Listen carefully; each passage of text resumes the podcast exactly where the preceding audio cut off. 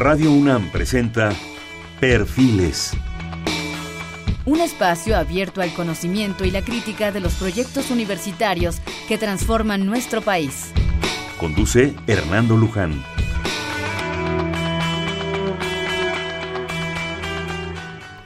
¿Qué tal? ¿Cómo están? Buenas noches. Estamos nuevamente en Perfiles.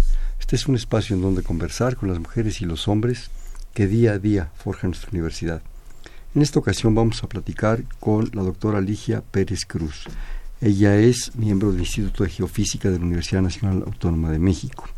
La doctora Ligia Pérez Cruz estudió el posgrado en la UNAM y obtuvo el doctorado en Ciencias del Mar en Oceanografía Geológica, con mención honorífica en el posgrado de Ciencias del Mar y Limnología en donde ganó el premio a la mejor tesis en oceanografía geológica y fue distinguida con la medalla al mérito universitario Alfonso Caso en el año 2000. A partir de 2005 es investigadora del Instituto de Geofísica y coordinadora de las plataformas oceanográficas de la UNAM. En 2015 recibió el premio Sor Juana Inés de la Cruz que otorga la UNAM. Es profesor de asignatura por concurso en la Facultad de Ciencias de la UNAM, en las licenciaturas de Biología y Ciencias de la Tierra, Imparte las materias de paleontología, paleobiología, ciencias de la tierra y los talleres de principios de paleoceanografía y paleoclimia, introducción a la paleoceanografía. También es tutora de los posgrados de ciencias del mar y limnología de las ciencias de la tierra. Ha formado múltiples recursos humanos que podemos decir, ha dirigido 18 tesis de licenciatura, 12 de posgrado, participa en diversos comités de jurado de posgrado y licenciatura, es jefe del Departamento de Geomagnetismo y Exploración Geofísica del Instituto de Geofísica. Sus investigaciones están enfocadas principalmente al estudio de los sedimentos marinos como registros de alta resolución de variabilidad climática, a partir de los cuales realiza reconstrucciones paleoceanográficas y paleoclimáticas en los golfos de California y México y en el Pacífico tropical. Asimismo estudia los eventos climáticos abruptos del Paleógeno en las rocas del cráter del impacto de Chilchuchup. En 30 campañas de investigación oceanográfica ha participado, ha participado también como miembro del Grupo Científico de Expedición 364 Cráter del Chicxulub, del Programa Internacional de Descubrimiento de los Océanos, tiene una gran cantidad de artículos de arbitraje internacional, actualmente es vicepresidenta también de la Unión Geofísica Mexicana, pero pues mejor vamos a platicar con ella. ¿Qué te parece, Ligia?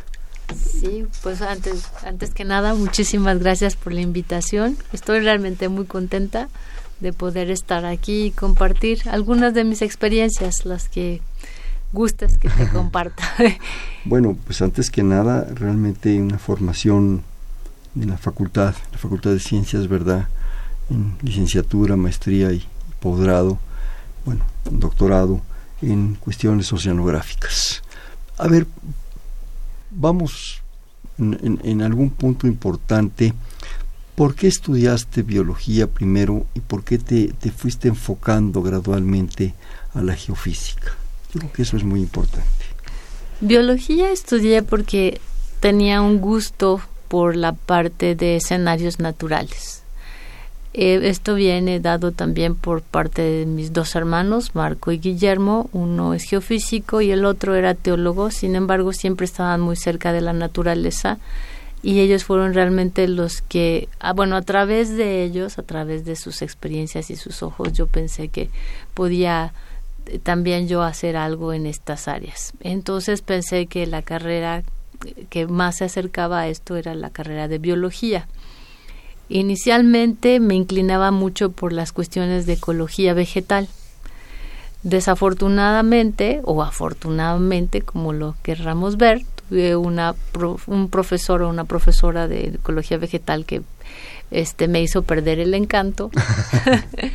Pero eh, caí, y estuve buscando dónde hacer este pues el servicio social, etcétera, y caí en el Instituto de Ciencias del Mar en donde empecé a hacer una tesis que prácticamente era de oceanografía eh, biológica, oceanografía biológica física, porque era sobre el, el fenómeno, el famoso fenómeno del niño que ocurrió en 1983, en donde el, el doctor el Adolfo Molina Cruz, que era responsable del laboratorio, tenía estas muestras guardadas por ahí y me dijo que si hacía algo.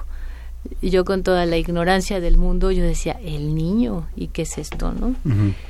Un chamaquito por ahí, ¿verdad? Un chamaquito por ahí. Este, de ahí me, me dio mucho gusto poder estar en ese laboratorio porque a menos de dos meses de haber llegado, eh, tenía yo 19, 20 años, me mandó a un crucero oceanográfico en el Golfo de México, en uno de los barcos de la UNAM, que es el Justo Sierra. Y de ahí entendí que ya, ya siendo eh, casi bióloga, eh, que sí me gustaba la oceanografía, pero que no me iba a dedicar a la oceanografía biológica, sino me iba a dedicar al estudio de los sedimentos, al área de oceanografía geológica. ¿Por qué a la biológica no?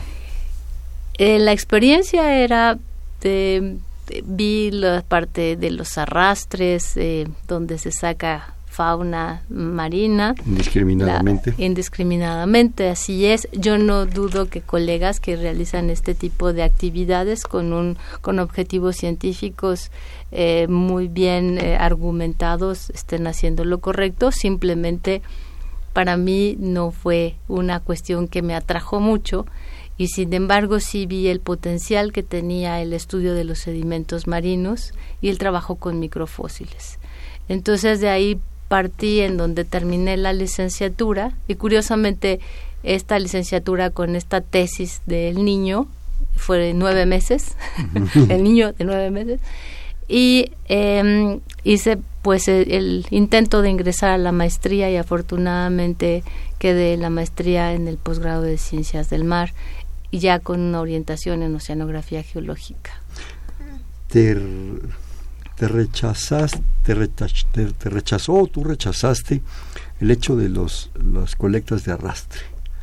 Eh, habría que comentar con nuestro público que las colectas de arrastre se avienta una almadraba, se llama, una almadraba. que uh -huh. es una tabla del tamaño de este estudio de 4x4 con uh -huh. unas cadenas, ¿verdad? Se avienta hasta que llega al fondo del mar y se va arrastrando indiscriminadamente lo que pasa. Se levanta y ahí puede pasar a suceder lo que sea.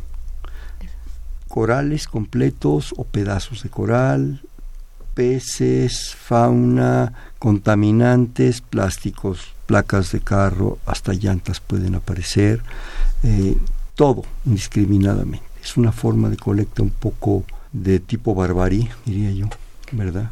Porque, porque se destruye mucho. Se, se obtienen datos, pero se destruye mucho. Eso te negaste a hacer. ¿Y cómo se colectan los lodos? Bueno, los nodos hay una serie de, básicamente las técnicas que util, se utilizan aquí en los barcos de la UNAM por sus dimensiones que son relativamente pequeños, aunque son barcos para oceanografía, para estudios de oceanografía, tienen una, una dimensión de 50 metros de largo por 20 metros de ancho más o menos. Y el trabajo en cubierta se hace con unos muestreadores que vienen a ser unos tubos de PVC en donde eh, penetran en el sedimento principalmente por gravedad. Se le pone una serie de pesos en la en la parte superior del tubo, al para cual le llama para que penetre, para que se encaje y entonces lo que obtenemos son este tipo de cilindros de aproximadamente 3 metros de profundidad, 4 metros de profundidad. Existen otros eh, muestreadores que son unas cajas metálicas que funcionan como este tipo también por gravedad caen y tienen una cuchilla y estas cajas tienen alrededor de 70 centímetros de altura por 70 por 70 más o menos y hay otros métodos también que es eh, ya utilizando un pistón y el pist con el pistón es lo que tiene un es dispara para que penetre un gatillo para que penetre más el tubo y lo que tenemos entonces es una, un cilindro de sedimentos de aproximadamente 6 metros. Esto es lo que podemos hacer con los barcos de la UNAM. Eh, también hay otros muestreadores que le llaman, eh, bueno, este tipo de, de estructuras de sedimentos o muestreadores se les llama nucleadores y eh, lo que obtiene uno es un núcleo. En español le llaman núcleo, en, en, este, en inglés es core y obviamente es en México donde le llamamos núcleo, en España le dicen testigo. pues es eso el testigo. Es un sacabocados. Exactamente. Es como cuando le mete uno a la, a la, manzana, a la cosa esta que sacas el corazón, es el mismo principio. Exactamente, exactamente es esto. Un sacabocados, pero de los fondos marinos. De los fondos marinos. Es, hay tecnologías más sofisticadas en donde eh, hay consorcios internacionales de perforación de los océanos en donde la tecnología que utilizan para sacar no solamente sedimentos sino para sacar núcleos de roca es la misma que se utiliza en las compañías petroleras en donde básicamente es una torre petrolera y se utilizan diferentes tipos de barrenas para ir rompiendo el sedimento o la roca y se va metiendo la tubería. Pero ahí es para encontrar petróleo o gas. No, no necesariamente. Para tener, para estudios de investigación, este está ahora precisamente el Programa Internacional de Descubrimientos en los Océanos, que inicialmente era el proyecto de perforaciones el, profundas, el Deep Sea Drilling Project. Eso inició con el con un barco en los eh, 50, 60, el Challenger. Eh, entonces, estos fueron únicamente para perforaciones en los océanos para estudiar la edad de los sedimentos en donde se hicieron grandes descubrimientos todas las todas las trincheras mesoceánicas eh, saber cómo iba estaba funcionando la parte tectónica de placas y demás fue gracias a este tipo de proyectos de las de, perforaciones. Entonces en lugar de que su objetivo sea la búsqueda de aceite o de gas el objetivo simplemente es extraer la muestra extraer las rocas para estudiarlas con diferentes métodos desde un punto de vista científico. En nos hablas de que en, el caso concreto de los barcos de la universidad, tú puedes obtener muestras de 3 y hasta 6 metros. ¿Qué edad tiene la Tierra? Eh, 4.568 millones de años, más o menos uno. Más menos uno, más un menos. Porque fue bisiesto. Así es. bueno, eh, en esa cantidad de años y en todo ese proceso brutal de formación de las fuerzas desencadenadas que ni las de los jinetes del apocalipsis, se acumuló historia, se acumularon fuerzas, se acumularon eh, momentos de vida y de muerte en, todos estos fondos.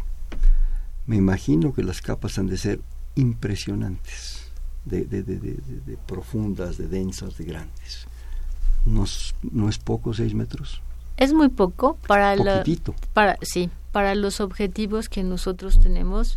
Básicamente yo hago reconstrucciones de la oceanografía y el clima en los últimos 30, 40 mil años. ¿Qué es para lo que te dan esos seis metros? Es para lo que me dan esos seis metros. 30, 40 eh, pero, bueno, pero debo decir, depende la tasa de depositación, depende cuánto, si se deposita mucho sedimento o poco sedimento en este tipo de cuencas. Yo este tipo de trabajo lo realizo en el Golfo de California, mm. en donde hay algunas cuencas donde la tasa de sedimentación es muy alta y entonces tengo la posibilidad de estudiar este tipo de eh, ventana temporal que podría ser el Holoceno, que son los últimos 11.200 años aproximadamente, y a veces me da en algunos sitios para estudiar 30, 40 mil años donde la tasa de sedimentación es más lenta. Como quien dice aquí, lo que es parejo no es chipotudo, porque hay lugares de sedimentación más grandes, otros menos, o sea, no es pareja la densidad. exactamente, exactamente. Pues depende de donde caiga tu, tu zona de muestreo, ahí vas obteniendo. Ahora, los últimos diez mil años, ¿qué dijiste? ¿30 mil sí, años? Sí, diez mil años, doce mil años. años. Realmente para el ser humano son vitales, porque estamos hablando de los últimos procesos de glaciación. Exactamente. Que es lo que nos está dando la propuesta o la idea o la hipótesis de que son cíclicas. Así es. Entonces estamos esperando otro ramalazo probablemente. Y eso te va a dar pues una posibilidad de, de extrapolación de datos. Así es, básicamente lo que estudio es el sistema, el sistema climático terrestre, como bien sabes, tiene cinco componentes principales, ¿no? ¿Cuáles? Entre ellos son, es la biosfera, o sea, los organismos vivos, la parte de la litosfera, que es toda la parte de rocas y sedimentos, la criosfera, que son los hielos, eh, la, bios, eh, la atmósfera, pues es la capa de gases que está recubriendo la Tierra, y la otra son los océanos, o sea, el agua, la hidrosfera. Pero pues los océanos representan el 75% del planeta Tierra, así es de que pues es su estudio pues se hace realmente relevante y es son los océanos los que mm, eh, eh, actúan como termorreguladores del clima de la Tierra, ¿ok?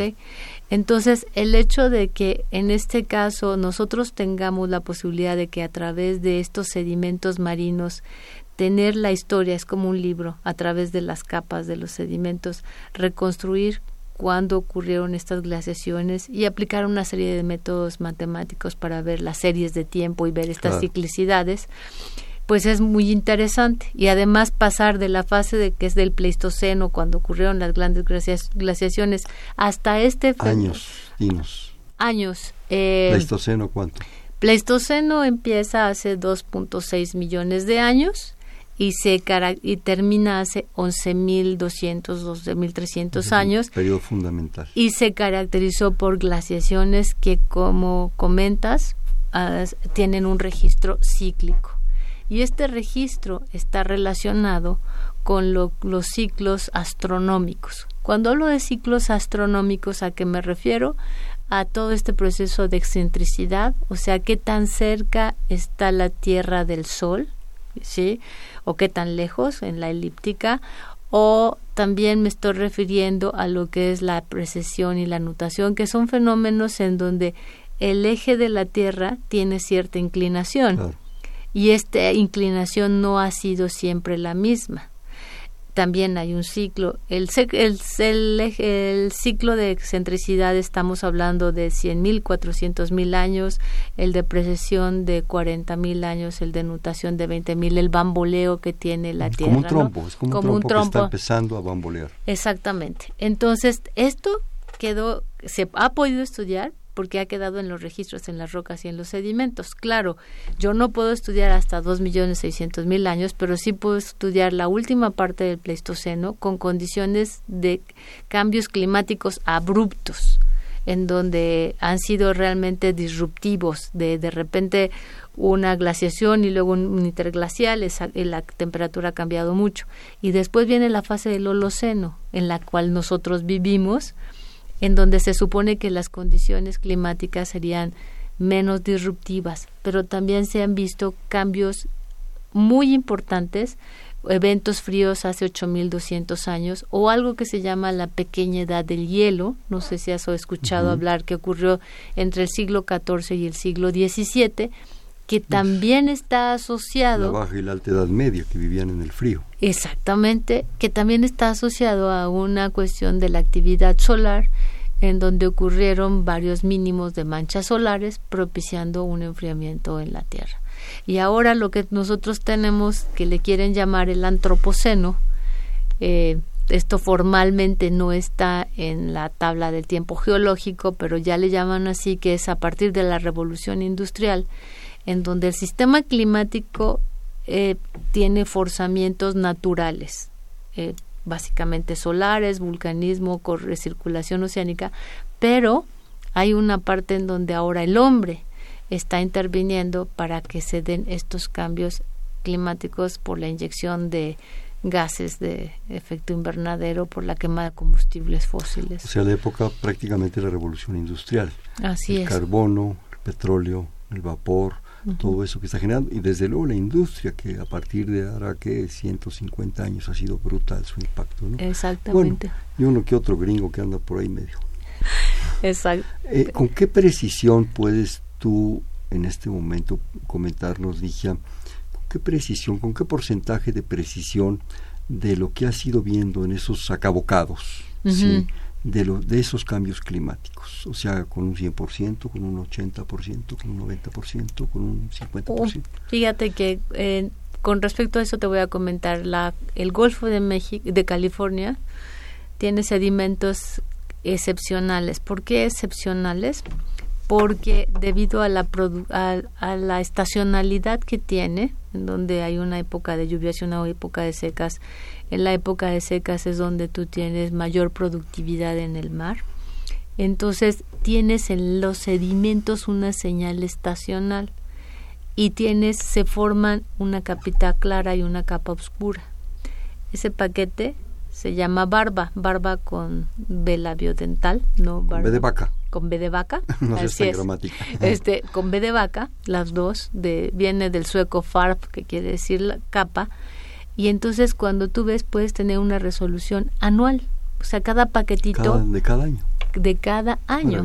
Entonces, lo que estamos haciendo, eh, un grupo de gente, no solamente yo, estamos tratando de comparar el registro instrumental con el registro que nos tienen el indirecto de lo que vemos en los sedimentos. O sea, nosotros lo que podemos hacer es estimación de las temperaturas a través de estudios de geoquímica o a través de conocer las afinidades ecológicas de los organismos, de los microfósiles, etcétera, o de los organismos que ya murieron y que sus eh, esqueletos, restos esqueletales están ahí, y luego lo comparamos con el registro instrumental.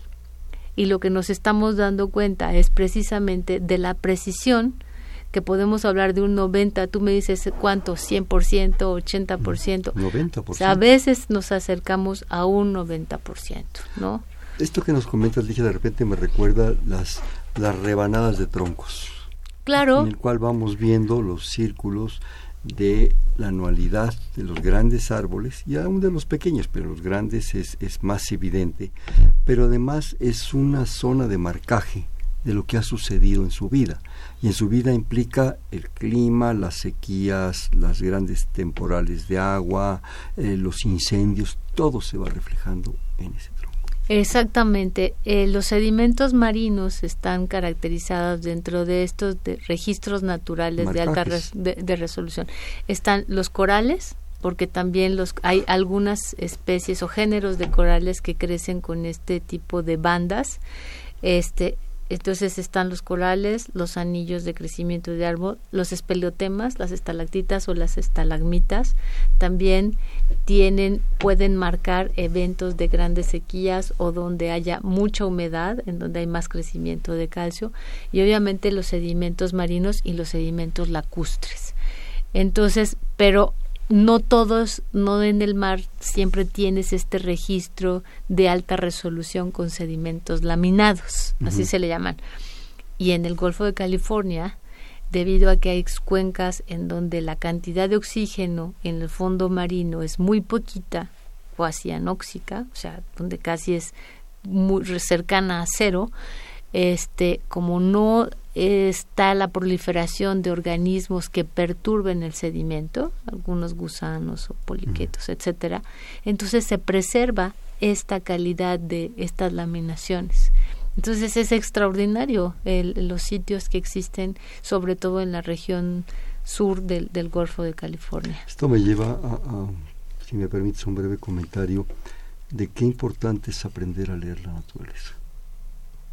Así es en, estos casos que tú nos dices, claro, casos más, digamos, estables, por decirlo entrecomillado en el tiempo, ¿verdad? Digo, a lo mejor es muy importante los cuernos de un ciervo, ¿sí? O es muy importante el caparazón de una tortuga. Pero estás hablando de unos cuantos años. Aquí estás hablando de miles de años muchas veces. Quiero pensar una secuoya de los altos bosques de California, la cantidad de información que nos daría en una rebanada, o los sedimentos marinos, ¿no? es leer la naturaleza. No, y además en el caso particular, digo, no es mi especialidad, pero en el caso particular del anillo de crecimiento de árboles, ha sido precisamente una de las herramientas para hacer las calibraciones de este método de datación de radiocarbono.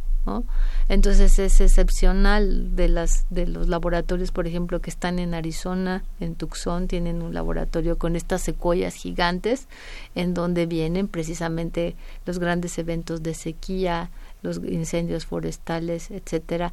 Y esto también lo han comparado, por ejemplo, en Nuevo México con los eventos de grandes precipitaciones. Entonces, por eso te digo que a veces la resolución de estudiar este eh, registro indirecto en un, en un eh, archivo natural, llamémosle así, también te da una resolución muy alta, ¿no? 80, 85, 90%. De repente me haces pensar, ¿qué nos dice la naturaleza cuando la observamos? ¿Qué, qué, qué nos plantea la naturaleza en todas sus formas y en todas sus dimensiones? Sean los fondos oceánicos, o sean los grandes árboles, o, o sean las cuestiones lacustres, en fin, ¿qué nos dice la naturaleza? Yo me atrevería, si me permites, a pensar que existe en la naturaleza unidad, diversidad, continuidad Así es. y cambio. Así es. Así es. Y es una continuidad, es un cambio, es una evolución natural. ¿sí? Ahora la preocupación que se tiene con estas investigaciones de lo que le llaman el cambio global o cambio climático es precisamente por la interacción del hombre. ¿no? Sí, estamos siendo un factor, ¿no? Estamos siendo un factor. Pero que va esta este clima que tenemos actualmente no solamente es la interacción del hombre, sino también es el sistema climático, la variabilidad del sistema climático natural que sumado, bueno, ten, es lo que nos da este tipo de condiciones. Sí. ¿no? Estamos siendo un factor, desgraciadamente, sin conocimiento de causa todavía. No estamos teniendo toda la información vigente como para atrevernos a hacer ese factor de cambio y lo estamos haciendo, lo estamos, estamos violentando las cosas, todo pues por el deseo de tener mejores condiciones, condiciones más favorables, de satisfactores. Así Sí, es. No estamos midiendo el valor de muchas cosas. ¿no? Sí, al- al- alguien por ahí me comentaba eh, de por qué, si yo había dicho que a través de la evolución del clima en la Tierra, eh, ahí tú leíste en, en- en algunas de las cosas que- a las que me dedico, que estudio el paleógeno. El paleógeno es eh, eh, un, un periodo, una época en el tiempo geológico en donde mi interés, ya estoy hablando de millones de años, me interesa mucho el intervalo entre 50 y 50 y 55 y 50 millones de años. Y vas a decir, ¿por qué? En ese periodo se han registrado cambios climáticos abruptos eh, de aumento de la temperatura.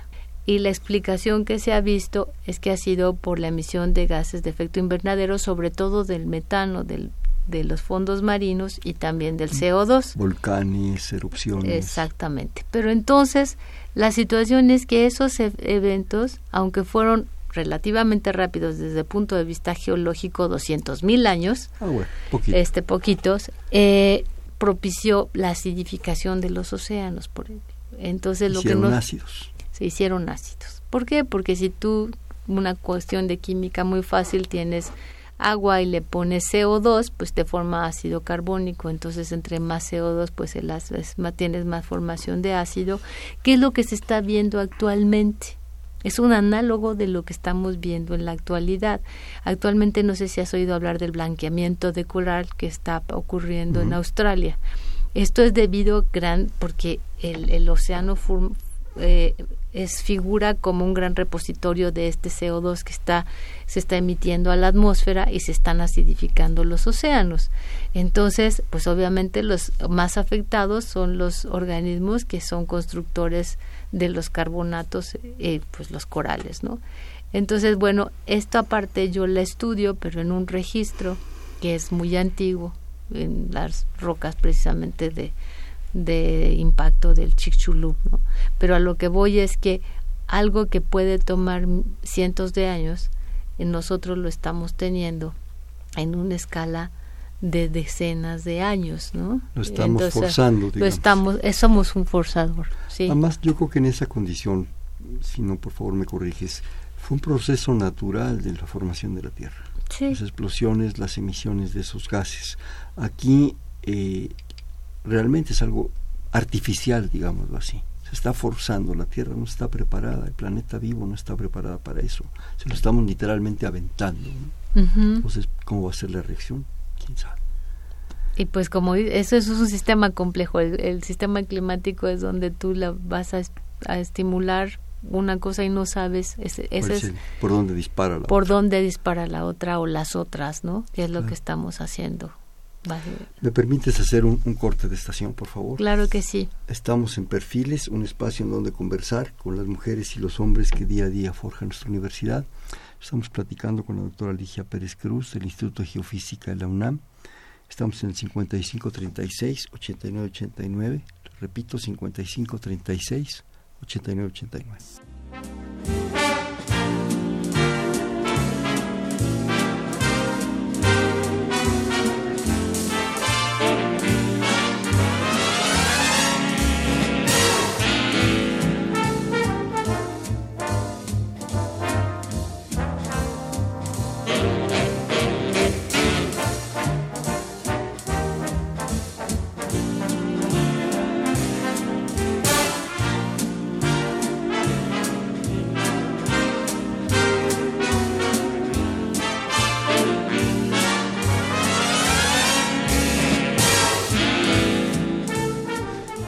Noches, estamos en Perfiles, un espacio en donde conversar con las mujeres y los hombres que día a día forjan nuestra universidad. Les comentamos que estamos platicando con la doctora Ligia Pérez Cruz del Instituto de Geofísica de la UNAM en 5536-8989. Uno de tus puntos de estudio, de tus retos de investigación, lo veíamos aquí en, tu información que me hiciste favor de enviarme, es el cráter del Chicxulub. ¿Qué es? ¿Qué es eso? ¿Qué es el Chicxulub? ¿Qué es el cráter? ¿Qué pasó? ¿Por qué es importante? Constantemente, de repente oímos su mención, pero ¿por qué? bueno, eh, el cráter de Chicxulub es una estructura eh, que es un rasgo de la superficie de la Tierra que se encuentra precisamente en la península de Yucatán. La mitad del cráter es un cráter que se formó por el impacto de un meteorito hace alrededor de 66 millones de años. El cráter tiene una dimensión de aproximadamente 200 kilómetros de diámetro. 100, en Yucatán y 100 en el mar. Más o menos, más o menos. Y el cuerpo impactor, o sea, el meteorito, está calculado de acuerdo a los modelos que fue del orden de 12 a 14 kilómetros de diámetro. Realmente no era muy grande. Este, pero, pero el bueno. sí lo fue. Lo que causó es eh, el, cráter es único y voy a decir por qué es único el cráter porque es de las tres estructuras más grandes de cráteres que hay en, en el mundo uno está en en este en Canadá el otro está en Sudáfrica y el tercero lo tenemos en Yucatán. Es el más joven, los dos primeros son muy antiguos, 200 mil, eh, millones de años, o sea, muy, y el cráter de, de Chicxulub tan solo tiene 66 millones de años. Pero es el único que se ha asociado con una extinción masiva.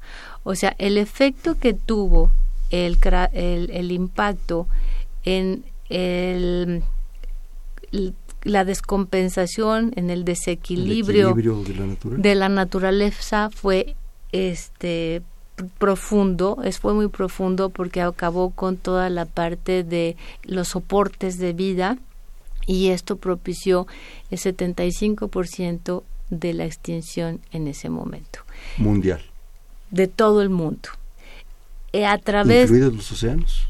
Incluidos los océanos. Eh, desaparecieron los grandes reptiles de los océanos, desaparecieron algunos de los previos a los corales como los conocemos ahora, que se llama, este, son los rudistas, que eran como una especie de barquillos, eran unos moluscos que formaban los arrecifes de aquellos mares que eran cálidos en el Cretácico. Este, eh, o sea, afectó a todo a toda la, a toda la parte viva del planeta y se fueron de pues de cada de cada cuatro se fueron tres entre plantas. la vegetación me imagino que desapareció. Sí hubo o sea es fue grande. Esta es considerada dentro de lo que le llaman fanerozoico. Que es el fanerozoico lo que se considera como vida visible en el registro fósil eh, estamos hablando de los últimos 540 millones de años nada más. Y poniendo en contexto, la Tierra tiene 4.568 millones de años y esta parte de la vida son tan solo los últimos 540 millones de años. Ha habido, la novena parte. La novena parte. Ha sido, ha habido cinco grandes extinciones. Ha habido pequeñas extinciones, pero hay unas que le llaman las cinco grandes y la quinta más grande fue precisamente la del Cretácico terciario, o sea, hace 65 millones, 66 millones de años, en donde se produjo esta gran extinción masiva del 75% de las especies. La del Chicxulub. La del Chicxulub. Y ¿Por qué es muy taquillera? Porque fue cuando se fueron los Taquilla. Taquillera porque para los Bonita niños... taquilla. Bonita taquilla porque eh, sobre todo los niños están muy familiarizados con esto, se fueron los dinosaurios. Los grandes reptiles que dominaron durante la, el, el Mesozoico, que es vida media eh, en este fanerozoico que les estoy hablando, se extinguen. ¿Y por qué es tan importante también desde el punto de vista evolutivo? Al, los grandes reptiles, al dejar este, El estos nicho. nichos disponibles, ya había algunos mamíferos de pequeñas tallas, pero entonces permiten que haya una evolución hacia los mamíferos. ¿no? Entonces siempre comento esta evolución, que a lo mejor si no hubiera habido la extinción de grandes reptiles, no sé eh, cómo hubiera funcionado la evolución, cómo estaríamos nosotros Seríamos ahora. hijos del Tyrannosaurus Rex. Exactamente, probablemente permitió esta evolución de los mamíferos. Cinco millones de años después, siete años millones después del impacto, los mamíferos que primero eran tamaño roedores, como los que conocemos actualmente, llegaban a pesar este varias toneladas, es, más grandes que los rinocerontes y cosas así. Y eh, 10 millones de años después del impacto, este se eh, evolucionan los prima, evolucionan los primates, o sea, de la línea donde nosotros eh, Descendemos. descendemos, ¿no?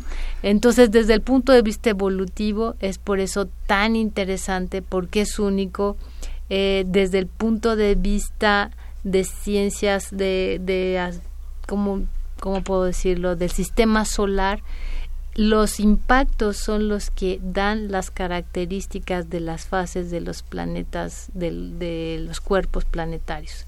En el caso, por ejemplo, de la Tierra, tenemos otros elementos que propician las características de la superficie como podría ser la erosión, el impacto, pero en el- la mayoría cuando ves el sistema solar, pues no voltees muy lejos, la luna, ¿no? Está llena de cráteres.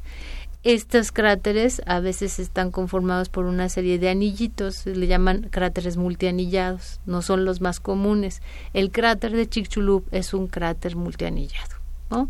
¿Por qué? ¿Por qué se da ese efecto? ¿Por qué se da ese efecto? Precisamente por cómo impactó La forma de la, impacto. la forma de impacto y los materiales que impactaron. Pero te estoy hablando que en menos de 5 segundos, de 10 segundos, se produjo una oquedad de 30 kilómetros de profundidad, en donde el basamento de la tierra, granitos y demás, salieron expulsados a- hacia el exterior y se distribuyeron en todas partes.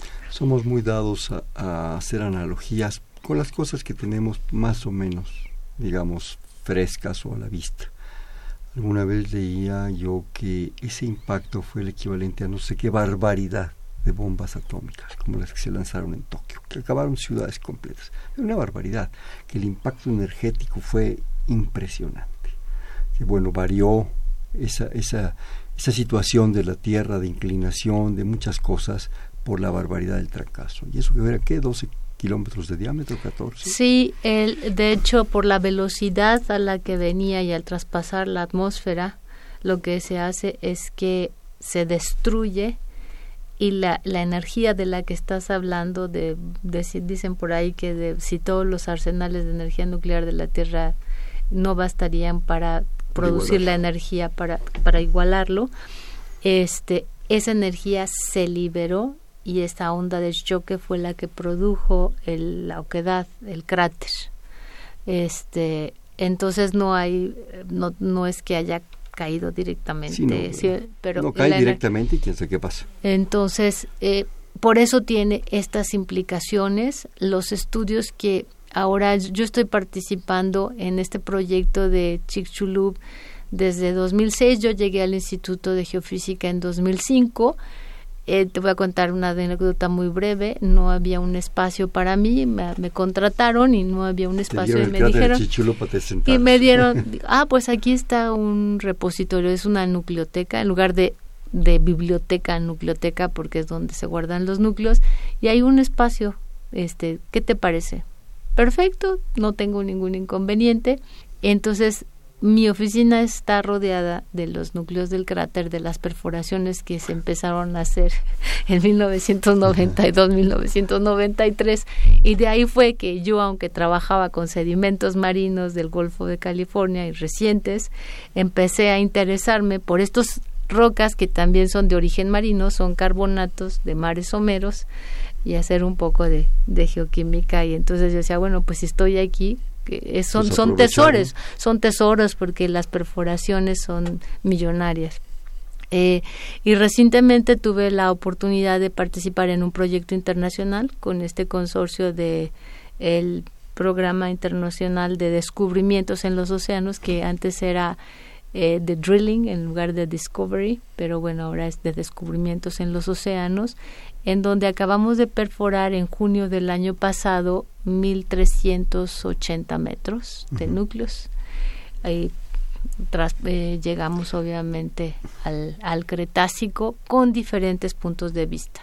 O sea, yo estoy participando porque me interesa el estudio post-impacto de las rocas post-impacto para ver precisamente cómo fue recuperándose el sistema desde el punto de vista climático, ese es mi interés principal, pero hay gente metidos ahí con, con muy diversos, somos 34 personas involucradas en el proyecto.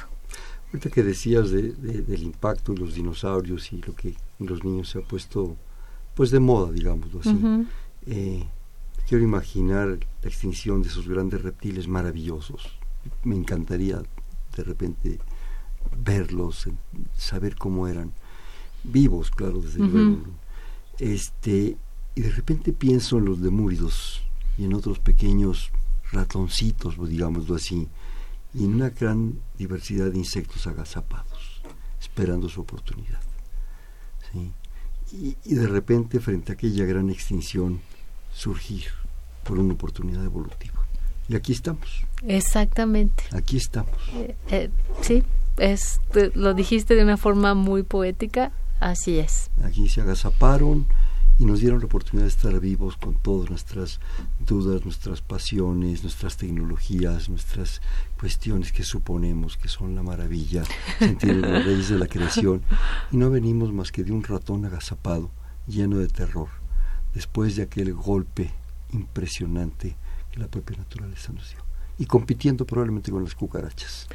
Eh, seguramente porque pues básicamente pues los insectos son uno de los grupos más dominantes, más resistentes y las cucarachas en particular. Decía la maestra Leonila, no sé si estudiaste con ella, que esta era mm. la era de los insectos. Sí.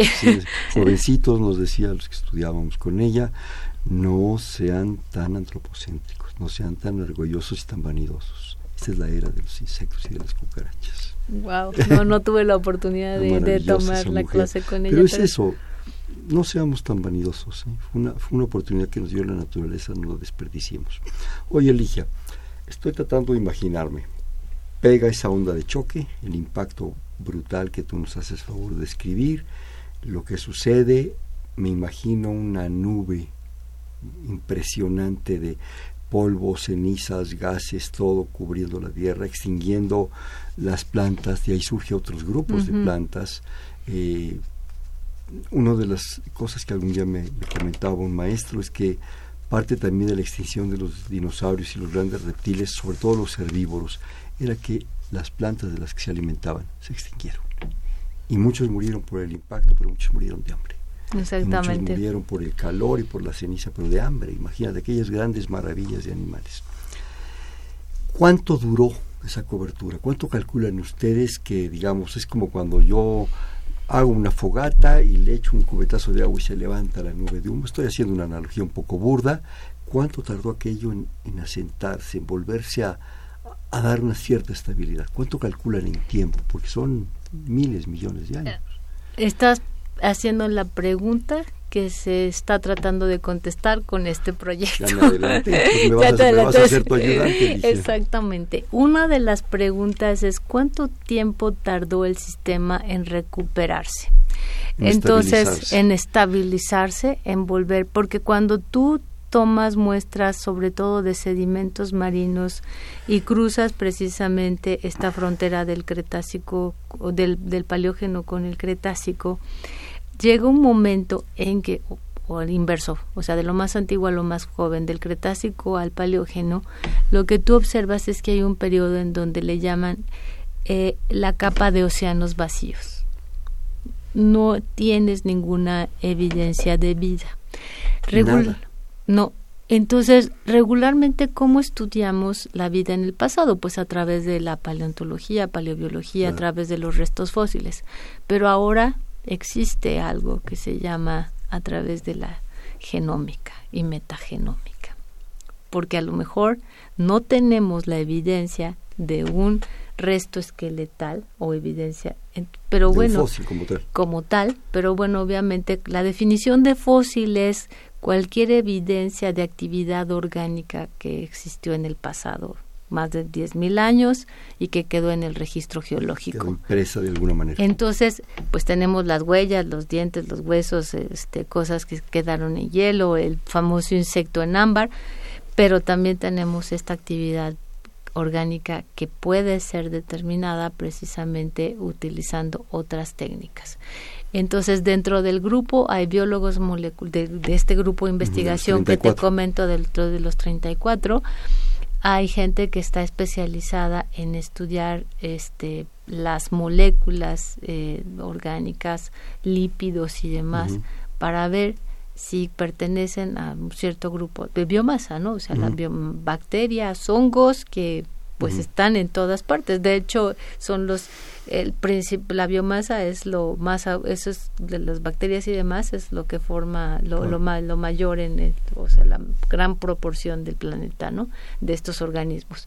Entonces, ellos están tratando de ver cuánto tiempo posterior al impacto, porque lo que sí se tiene muy bien datado es cuándo ocurrió el impacto, bueno, porque se tienen todas estas la capa de iridio famosa, no sé si has oído hablar de esta capita, el, el, el meteorito, o sea, a la hora de que este se destruye, deja viene está conformado por una capa que viene del espacio, no es un elemento que no es muy común en la Tierra que se llama iridio. Y entonces el límite del Cretácico Paleógeno está precisamente caracterizado alrededor de todo el mundo por esta capita de iridio. Entonces, el, la edad de este evento está muy bien datada y lo que nosotros estamos tratando de, haber, de, de ver en esta nueva investigación en donde tenemos todo el registro continuo y donde están trabajando los genetistas y los biólogos moleculares es cuánto tiempo después pasó. Hay una hipótesis por ahora de que a lo, a lo mejor 300.000 años después del impacto ya hay una recuperación de la vida. 300 mil años. Y me imagino que muy básica, muy fundamental. Sí, Bueno. este, están trabajando esto también con el grupo de bioestratigrafía, los biólogos moleculares, le- te digo la parte de genética, pero estos estudios son muy tardados. Entonces, este, los primeros eh, resultados de esto los presentamos en apenas en marzo, es este, y los biólogos moleculares y los genetistas están todavía con mucho tiento para decir una Mm, cosa, Un, un rango de un tiempo. rango de tiempo 300 mil años aproximadamente. aproximadamente. Sí, Bueno, sí, pero con lo que nos dices, uno de cada cuatro sobrevivió, eso ya fue un avance.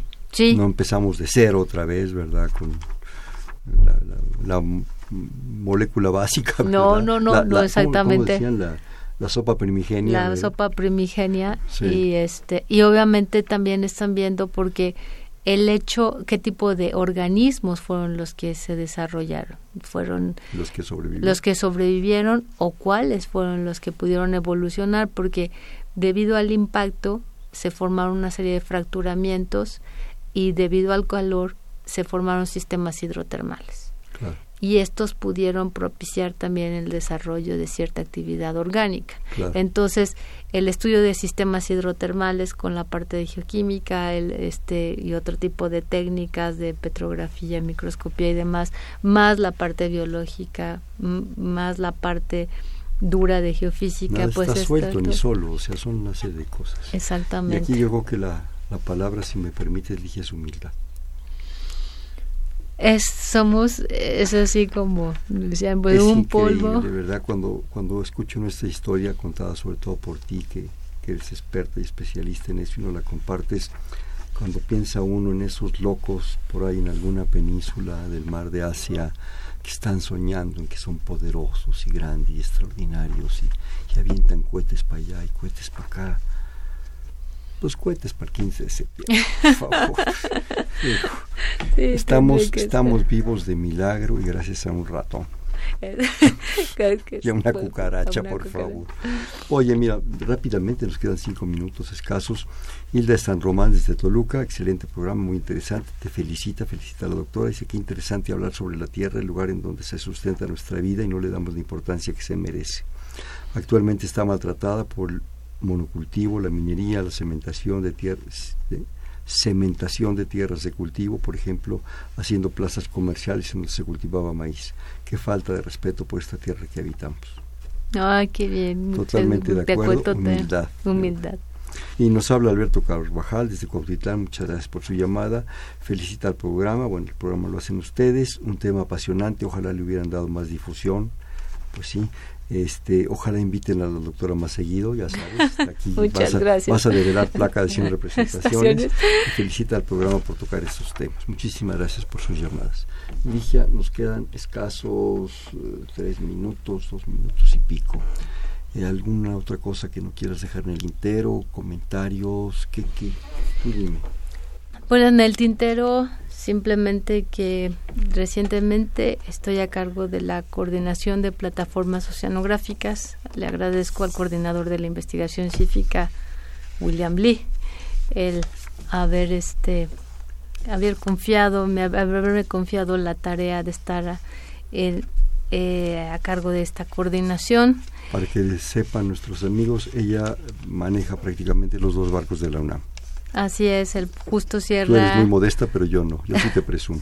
el Justo Sierra en, en las costas del Golfo de México y el Puma en las costas del Pacífico. Y espero que en algún momento me pueda invitar otra vez, este, Hernán, para poder platicar un poco sobre. Nos queda pendiente ese programa. El, sobre el, eh, qué ha pasado con los barcos que son icónicos para la universidad y estamos en una fase de grandes retos para que vuelvan a navegar, a surcar los mares y a desarrollar proyectos de investigación, no solamente a nivel nacional, sino con otro tipo de colaboraciones. Entonces, esto es un reto que espero que uno o dos años podamos ver, no un reto, varios, podamos ver este con grandes avances o avances sustanciales en, en este tipo de océanos. Yo creo que nunca han dejado de navegar.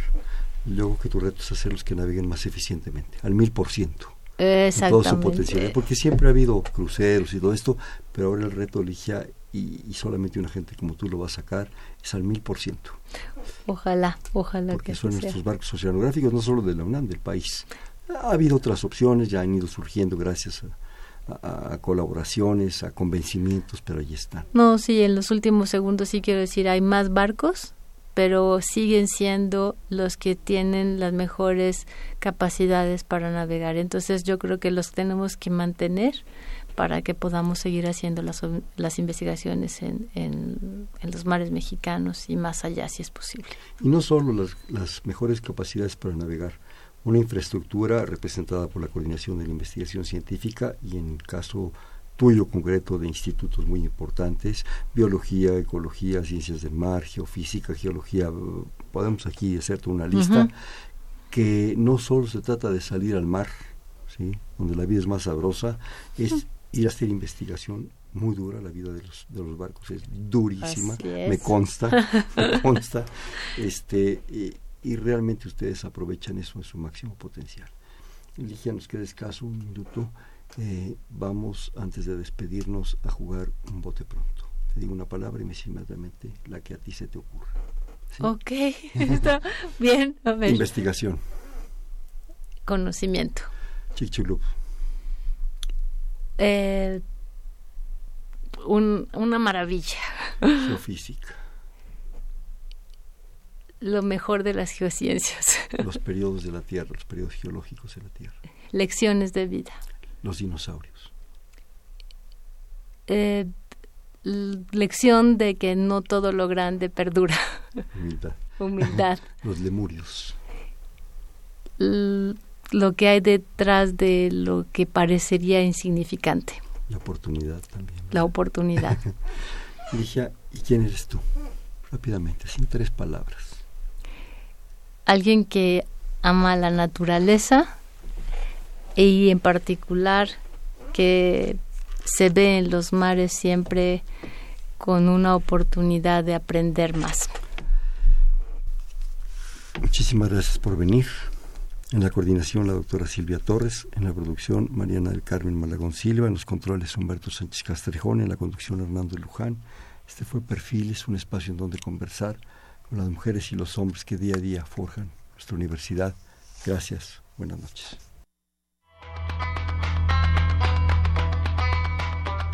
Perfiles, un programa de Radio UNAM.